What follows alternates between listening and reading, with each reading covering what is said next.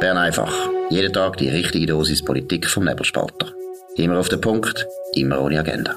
Der Podcast wird gesponsert von Swiss Life, ihrer Partnerin für ein selbstbestimmtes Leben. Das ist die Ausgabe vom 7. Juni 2022. Dominik Feusi und Markus Somm.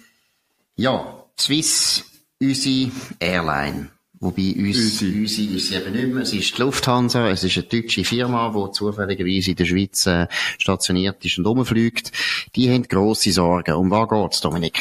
Ja, gemäß Blick ähm, wird Swiss Tausende von Passagieren ihre Flüge die wohlverdienten Sommerferien streichen und Grund ist Personalmangel und wir haben bei nebelspalter.ch mehrfach darüber berichtet, dass man auch Hunderte von Mitarbeitern hat man entlassen, weil sie sich nicht haben wollen impfen und das äh, gar nicht unbedingt, weil sie äh, irgendwo hin haben müssen fliegen, gemäß Flugplan, wo so eine Impfung verlangt ist, sondern einfach so, man hat so eine halt richtige deutsche Politik durchgezogen, alles oder nichts. Wir müssen jetzt impfen, impfen, impfen und wir sind ja auch für die Impfung gewesen, aber äh, wenn man so Vorschriften macht und die Leute dann rausschmeißt, faktisch, dann muss man sich nicht wundern, ein halbes Jahr später, wenn es fehlt. Absolut. Und ich muss auch sagen, ich bin jetzt gerade gestern wieder mit der Swiss geflogen und ich muss auch sagen, ist sehr ungenügend. Der Pilot ist zwar sehr freundlich gewesen, aber der Service ist eigentlich eher lausig. Und auch die Zumutung, dass man bei äh, Kurzstrecken in Deutschland, äh, wir sind auf Deutschland geflogen, dass man dann muss für jeden Kaffee noch äh, irgendwie zwei Franken oder drei Franken mit der Kreditkarte zahlen, da muss ich einfach sagen, ja, Entschuldigung, das ist so klein kariert, da kann ich auch mit EasyJet fliegen und muss Genau. nicht mit der deutschen Swiss, mit der Swiss Hansa würde ich überhaupt, ich würde sagen, macht doch Swiss Hansa, das wäre der bessere Name.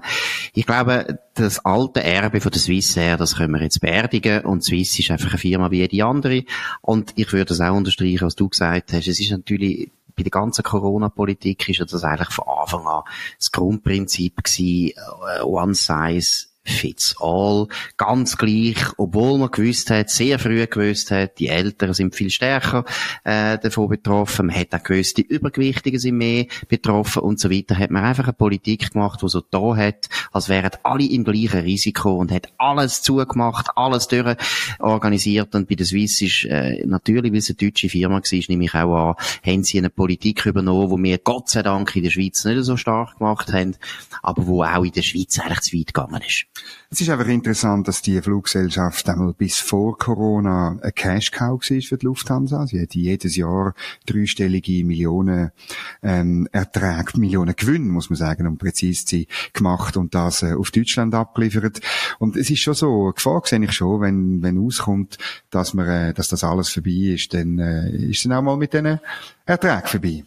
Absolut. Gut. Wir kommen zu einem anderen Thema, wo meiner Meinung nach sehr interessant ist und wirklich für äh, die Zukunft der SP nicht unwichtig. Es gibt eine große Rivalität zwischen zwei SP-Nationalräten, nämlich dem Nordmann, Roger Nordmann, der Fraktionschef ist für die SP im Bundeshaus, und dem Pierre-Yves Maillard, der Präsident ist vom Schweizerischen Gewerkschaftsbund. Der Pierre-Yves Maillard und der Roger Nordmann wollen beide Ständerat werden im Wattland. Was sind dort Einzelheiten?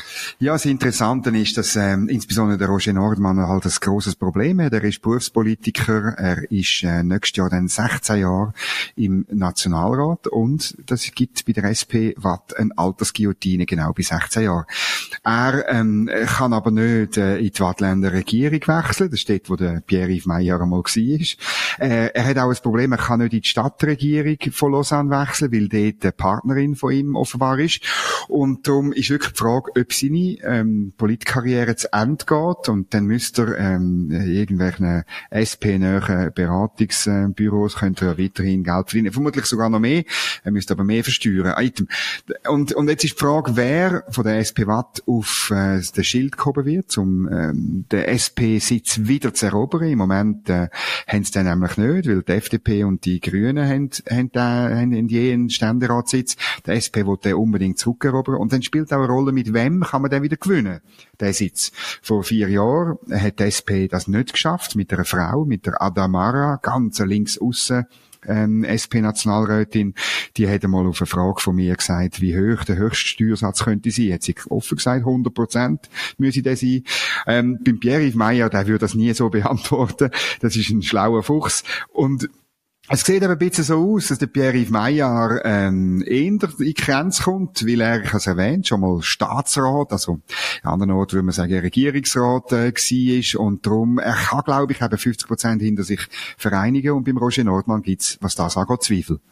Gut, erstens glaube ich, man muss nicht so wahnsinnig Angst haben um äh, den Lebensunterhalt genau. von Roger Nordmann. Ich meine, es gibt ja auch immer noch so etwas wie ein Postpräsidium oder SBB-Präsidium. Ja. Wir haben das gesehen mit Christian Löwra, wo ja dank Sommer, Simonetta Sommaruga dann auch bald einen guten Job bekommen hat. Also man muss nicht Angst haben um den Roger Nordmann. Auch wenn er aus dem Nationalrat muss zurücktreten, dann wird er dort sicher so einen Job bekommen. Beim Pierre-Yves Meyer sehe ich es gleich wie du. Ich glaube, das ist eigentlich ein, ein todsicherer Kandidat. Also wenn der Ständerat werden, dann wird er von den Wattländern und Wattländerinnen gewählt, weil er ist wirklich majorsfähig. Das ist völlig klar. Ich finde ihn auch einen sehr einen guten, sehr begabten Politiker. Selbstverständlich sage ich das auch, weil er gegen das Rahmenabkommen war. Aber, genau. aber nein, ich meine, er ist auch einer, der das eben begriffen hat. Es gibt ja viele Linke, die eigentlich nicht ganz begriffen haben, warum das Rahmenabkommen so das Problem ist. Sie haben dann immer vom Lohnschutz geredet, der wichtig ist, aber beim Meier ist auch das Bewusstsein völlig da, wenn der Europäische Gerichtshof am Schluss kann entscheiden, ist es ein grundsätzliches Problem. Es geht nicht nur um um den Lohnschutz. Und der Meier weiss das und hat das auch so vertreten. Von dem her würde ich es also wirklich sogar begrüßen, wenn der im Ständerat kommt. Fände ich gut. Roger Nordmann bin ich nicht so begeistert. Ist auch einer der unhöflichsten Parlamentarier, die ich je erlebt habe. Also von dem her ist kein grosser Verlust fürs Klima im Bundeshaus. Hat auch nicht wahnsinnig viel erreicht. Hat zwar selber das Gefühl, er sei unglaublich einflussreich und sehr, sehr gut. Ich weiss nicht, wie du ihn einschätzt als Fraktionschef SP. Wie stark ist sein Einfluss? Moll, ich glaube, also sein Einfluss ist stark. Er ist ein guter Taktiker, aber er macht es natürlich äh, gut, weil insbesondere die Bürgerlichen schlechte Taktiker haben an der Spitze, einmal bis jetzt. Oder er schafft es immer wieder, äh, immer wieder die gleichen Vorstöße zu bringen aus seiner Fraktion. Er hat seine Leute im Griff, muss man sagen. Aber eben, ähm, ich, ich glaube, für die, für die, für die richtig cleveren Aktionen, da ist eher der Pierre-Yves Meyer bekannt, oder? Also, und so insbesondere auch in der Watt als Staatsrat, ähm, du erinnerst dich, hat er mehrere schwierige Vorlagen Vorlage Kompromiss geschlossen mit dem Pascal Brulli, einem legendären FDP-Finanzdirektor, und hat die durchgebracht. Ähm, er hat in der Gesundheitspolitik einen grossen Einfluss gehabt. Er ist für das zuständig gewesen und in der Watt ist das immer noch Staatsaufgabe. Das sind alles Beamte, die dort arbeiten.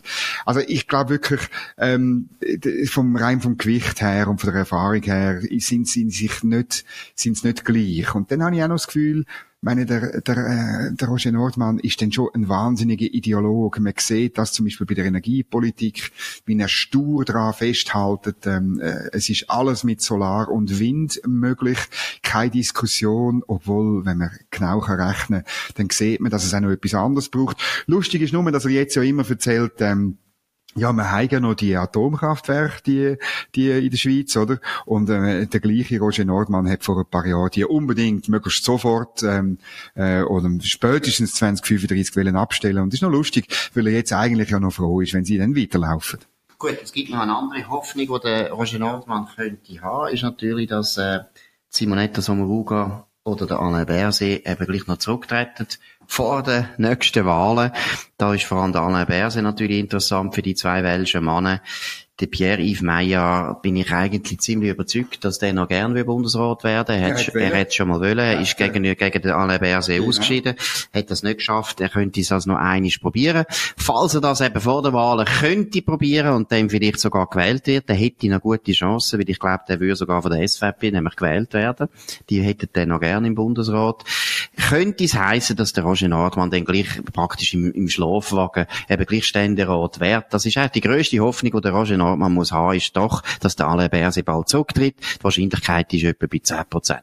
Ja, das kann man so sagen. Er probiert in dem Blickartikel noch etwas anderes und das ist lustig, oder? Wie, da sieht man, wie ein Roger Nordmann denkt. Er sagt, ja, es ist doch besser, wenn ich Roger Nordmann Ständerat wird, und der Pierre-Yves Meyer kann dann bleiben, dann sind wir beide nämlich weiterhin im Parlament. Also er probiert seine, sein, sein politische Überleben als Win-Win-Situation für beide darzustellen. Das ist ja großartig. Genau, weil nämlich der Pierre-Yves Meyer muss dann halt ein bisschen auf seine Karriere verzichten, zugunsten von Roger Nordmann. Gut, ein anderes Thema ist der Jean-François Bergier. Das ist auch ein Welscher, aber kein Politiker, sondern ein Historiker. Und da muss man mal an, dem, an dieser Stelle mal sagen, ist einer der besten Wirtschaftshistoriker, die die Schweiz je gehabt hat. Ist ein sehr guter guter Wirtschaftshistoriker. Er ist nämlich in der Presse immer so ein bisschen denunziert worden als Spezialist fürs Mittelalter und so weiter.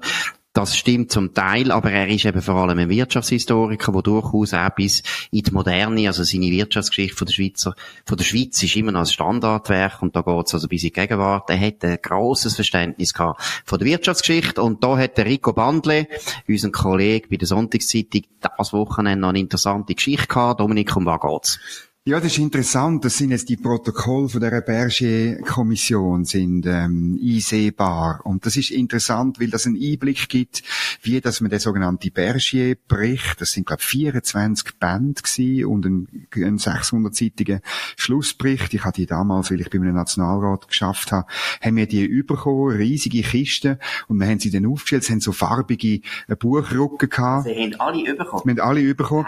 Und so farbige, regenbogenfarbige Buch Buchrücken, das haben wir dann müssen aufstellen im Büro vom Chef. Ich, äh, ehrlich gesagt, den Schlussbericht habe ich gelesen, mehr habe ich, gebe ich zu. Der Chef, das darf man sagen, ja. das war der Guido Zech, das ist kein Geheimnis. Genau. Und der Guido Zech hat hoffentlich die Bücher alle behalten, weil die könnte er mehr sonst geben, wenn er sie nicht mehr will. Das sage ich jetzt dem Guido Zech. Also der Guido Zech äh, ist bekannt dafür, dass er alles behaltet. Ich bin fast sicher, dass die, dass die noch irgendwo sind. Und sonst, ich kann dir seine äh, Telefonnummer geben, dann kannst du anrufen. Aber das Interessante ist ja wirklich, wirklich, ähm, wo, ich habe dann den Schlussbericht gelesen und man merkt ja, also man hat damals schon gemerkt, oder wie, wie da irgendein Bericht oder Historiker probiert haben, wie die Geschichte von der Schweiz und dem Zweiten Weltkrieg völlig neu zu schreiben. Darum das ist es wirklich gegangen. Es ist darum gegangen, eine neue, eine neue, völlig neue Sicht äh, zu bringen. Und ich erinnere mich vor allem an eins, ähm, man hat eigentlich immer argumentiert, der Handlungsspielraum vom Bundesrat, sei es da beim, beim Nazi-Gold oder bei der, bei der Flüchtlingsfrage, bei anderen auch, aber die zwei Fragen sind die, die, die, die, meine also die umstrittensten gewesen. Der Handlungsspielraum vom Bundesrat sei viel grösser gewesen, als man es bis jetzt dargestellt hat. Also er hätte können alle Flüchtlinge aufnehmen, er hätte können alles Gold ablehnen, er hat alles gewusst, aber er hat es nicht gemacht. Und dann ist sofort die moralische Karte gekommen. Ich weiß nicht, wie man das muss bewerten Genau, es ist auch etwas, wo man sicher äh, muss sagen, ist noch bemerkenswert. Ich finde das interessant. Als Historiker kann man das schon fragen. Das ist so ein bisschen eine kontrafaktische Art von Geschichtsschreibung, wo immer sehr, nein, ist wirklich, nein, ist etwas Interessantes. Ich meine, das ist, man kann ja zum Beispiel fragen, was wäre passiert, wenn die Amerikaner im Ersten Weltkrieg nicht in den Krieg eintreten wären und so weiter. Das ist schon interessant. Da kann man gewisse Sachen noch klären.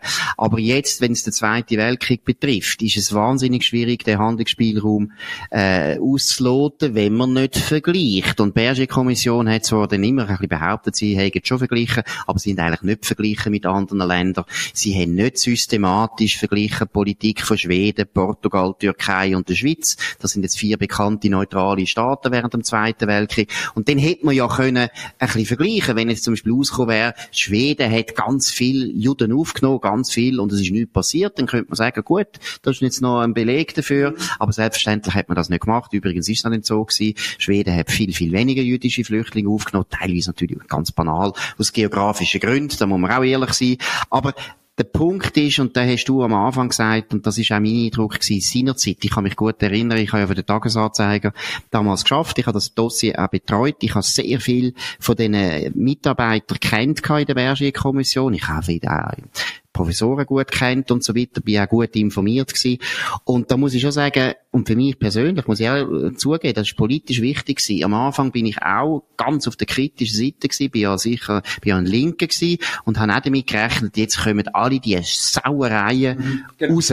Und am Schluss muss man einfach zugeben, wenn man den Bericht gelesen hat, dann hat man gesehen, Heimatsterne, die meisten schwerwiegenden Vorwürfe haben einfach nicht gestummen. Die Kollaboration ist nicht so groß Die Kollaboration ist auch nicht kriegsentscheidend gewesen. Das kann man nachlesen. Sogar im Schlussbericht, mhm. dass die Leistung von der Rüstungsexport der Beitrag von der Rüstungsexport aus der Schweiz an der Rüstung vom Dritten Reich völlig lächerlich war und so weiter. Kann man alles nachlesen.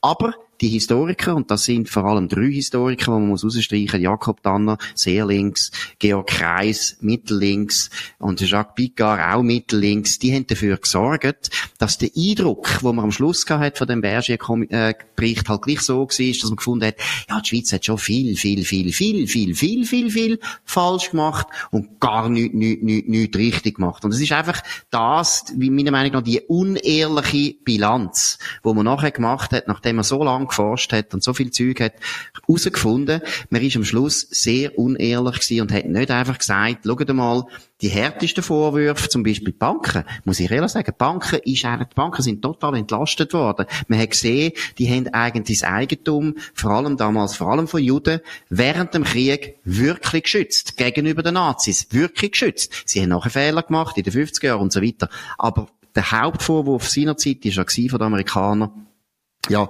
ihr habt da ganz viele Leute eigentlich ganz schlecht behandelt und so weiter, hat nicht gestimmt. Und das, glaube ich, finde ich, der Rico Bandler hätte es noch ein bisschen deutlicher können machen aber es ist offensichtlich, dass ein Bergier, wo eher ein, ein liberal-konservativer Wattländer, äh, Gentleman war, der hat das schaurig gestört, dass man die Schweizer so einseitig schwarz darstellt. Er hat ein bisschen differenziertere Sicht wollen und die Linken haben sich aber da sehr durchgesetzt bei ihm. Das kommt aber in diesem Protokoll offenbar wirklich äh, raus. Da hat es äh, Drohungen gegeben oder wir, wir machen Sachen publik und so weiter. Und das ist schon noch interessant. Und ich, ich, es ist so wirklich dann, ich erinnere mich gut, so eine Stimmung im Land, wo auch das wie irgendwie, irgendwie so ein bisschen in den 90er Jahren, wo katastrophales Jahrzehnt war für, die, für die Schweiz, wo irgendwie alles ins Wanken geraten ist und wo auch niemand rum war, wo das dann öffentlich gesagt hat, auch ein Berger nicht im Übrigen, oder? Also in diesem Protokoll kommt das so ein bisschen zum Ausdruck, aber er hat sich dann nicht öffentlich gegenüber die Schlussfolgerungen gewehrt, oder? Man muss auch zugeben, also die Zusammensetzung von dieser Berger-Kommission und ich rede jetzt einfach mal von den Schweizer Mitgliedern, ist eben halt schon wahnsinnig unglücklich gewesen. Oder man hat, ich habe vorher erwähnt, man hat drei Jüngere genommen, die alle äh, wirklich auf der linken Seite gewesen sind. Jakob Danner auf der ganz, ganz linken Seite, der hat in den 70er Jahren äh, Bücher geschrieben aus dogmatisch-marxistischer Sicht, die er nie, nie revidiert hat, bis heute nicht revidiert hat, muss man einfach mal deutlich sagen. Und es hat keine echte bürgerliche Historik ja, von der Schweiz. Genau. Berger ist ein Spezialist für Wirtschaftsgeschichte, wäre eigentlich gut gewesen, aber ist von der, vom Temperament her natürlich jemand gewesen, der nicht in der Lage war, sich da zu wehren. Er ist auch vom Alter her natürlich logischerweise auch auf der, eben, er ist ein älterer Herr gewesen, hat den Streit auch nicht können austragen. Es ist die ganze Zusammensetzung, wo immerhin ein bürgerlicher Bundesrat, ich meine, und damals ist ja wirklich, sind ja sowohl von der CVP wie von der FDP wie von der SVP eigentlich noch recht gestandene bürgerliche Bundesräte in dem Gremium gehockt. Ich meine, die bürgerlichen Bundesräte Haben so nicht aufgepasst. Die haben sich eigentlich von der Linken äh, so über den Tisch ziehen lassen, weil die Zusammensetzung ist so etwas von einseitig gewesen. Man hätte ja wollen, den Urs Altermatt, äh, Professor an der Uni Freiburg eigentlich zum Präsidenten dieser Kommission machen. Es ist nie ganz, ich bin nicht sicher, ob es je wirklich bestätigt worden ist, aber offenbar ähm, hat äh, die Genfer SP-Bundesrätin Ruth Dreyfus sich gegen, äh, gegen ihn gewehrt, weil er ihr zu katholisch und, und weil er irgendwie, er hat ein Problem mit Antisemitismus. Das ist, glaube ich, im Raum gestanden. Das stimmt, aber äh, es ist eigentlich eine von der berühmten Intrigen von Joe Lang, den ich ja gut kenne, aber der Joe Lang hat behauptet, der Altermatt hätte einen Artikel geschrieben, der eindeutig antisemitisch sei und so weiter. Und das, das hat, und das hat den Ruth Dreifuss äh, extrem irritiert und sie hat dann eigentlich dafür gesorgt, dass der Urs Altermatt das nicht wird. Urs Altermatt wäre aus meiner Sicht der bessere Präsident gewesen, weil er ist mehr noch ein politischer Historiker gewesen und hat auch ein bisschen ein anderes Alter gehabt und ist natürlich, muss man auch zugeben, politisch im Bundeshaus viel, viel besser äh, vernetzt gewesen als der äh, Jean-François Bergier. Der Jean-François Bergier ist, ist Leben lang Professor an der ETH oder fast das ganze Leben lang und hat eigentlich von Politik hat ja schon etwas verstanden, aber er ist überhaupt nicht vernetzt gewesen. Also Aldermatt hätte das wahrscheinlich besser gemacht. Gut, wir kommen noch zum letzten Thema, Boris Johnson. Dominik. Ja, äh, viele haben das von euch sicher mitbekommen. Gestern Abend grosser Showdown, äh, ein Misstrauensvotum durchgeführt äh, vom äh, Chairman of the 1922 Committee, vom Sir Graham Brady. Ich kann mich mal erinnern, ich habe mal mit ihm einen Nachmittag lang Whisky trinken. War grossartig.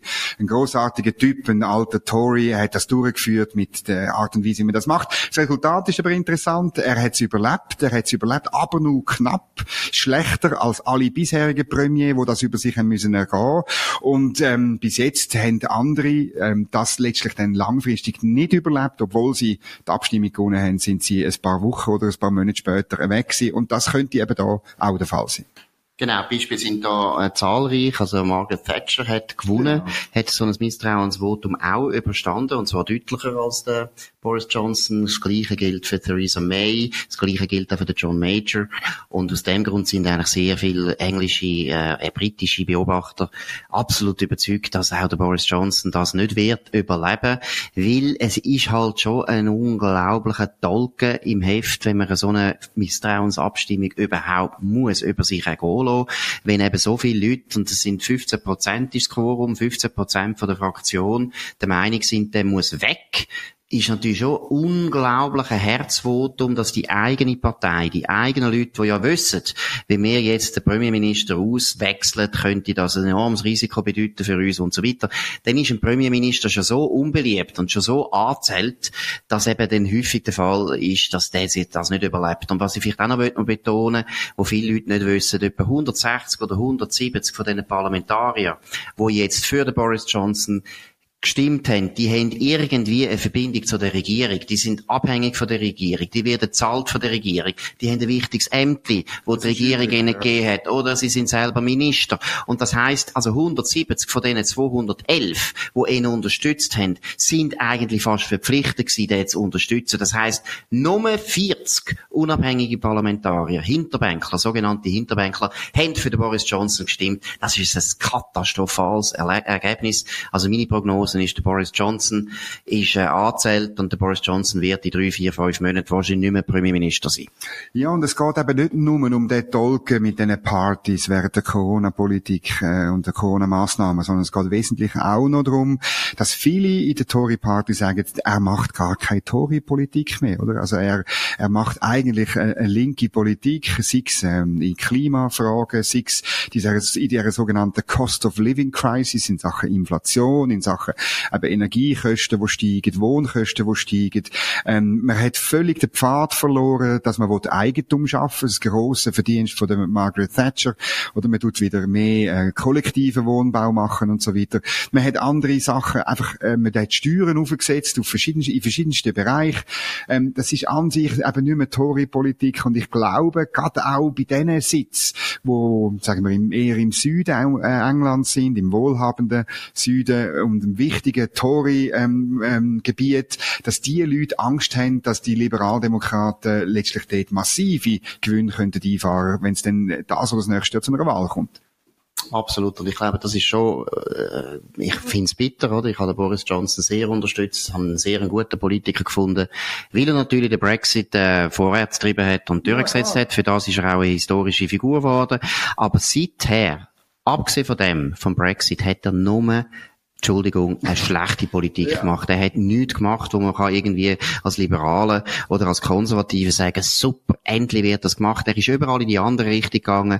Er ist ein absoluter Klimawandelpolitiker.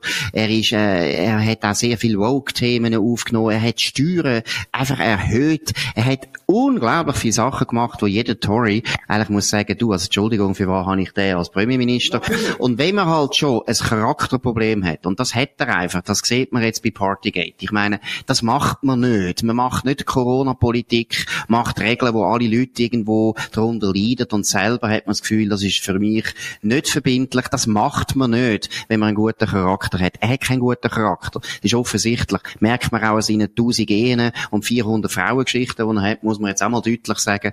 Aber wenn er schon das Charakterproblem hat, dann muss er wenigstens eine gute Politik machen. Dann hätte er es nämlich überlebt. Mhm. Wenn Tories würden sagen, okay, ist ein ganz ein übler Typ, aber er delivered. Ich meine, das ist ein bisschen das Phänomen Trump gewesen. Deshalb hat der Trump bei der Republikanischen Partei gleich eine Unterstützung gehabt von 95 Prozent. Wie seine Politik inhaltlich immer super republikanisch war. Er hat dort nichts anbrennen lassen, während der Boris Johnson eindeutig stark nach links gegangen ist. Und ich finde, das Herzigste an ihm, oder fast das Tragischste ist, ich weiss nicht, ob du das gelesen hast, er hat ja allen äh, Parlamentariern jetzt übers Wochenende noch einen Brief geschrieben, genau. selber von Hand unterschrieben, als wäre das so persönlich gemeint, wo er dann nachher verspricht, ich senke die Steuern. Der dumm sich, der hat vor zwei oder drei Wochen haben die Steuern ja. erhöht. Genau. Ich meine, das ist so unglaubwürdig, wenn er das nicht merkt, wenn er das Gefühl hat, erst dann, wenn es mir um den, um den Kragen geht, muss ich dann aufpassen bei den Steuern. Entschuldigung, da hat er nicht begriffen.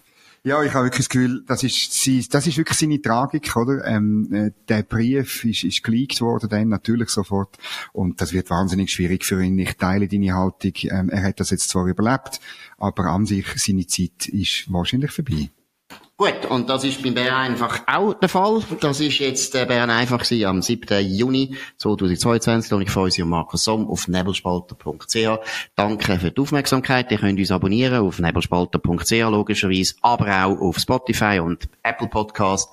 Tönt uns unbedingt weiterempfehlen, tönt, äh, reden, dass wir dran sind, tönt uns bewerten mit sehr vielen Sternen. Wir hören uns morgen wieder auf dem gleichen Kanal zur gleichen Zeit. Wir wünschen einen schönen Abend.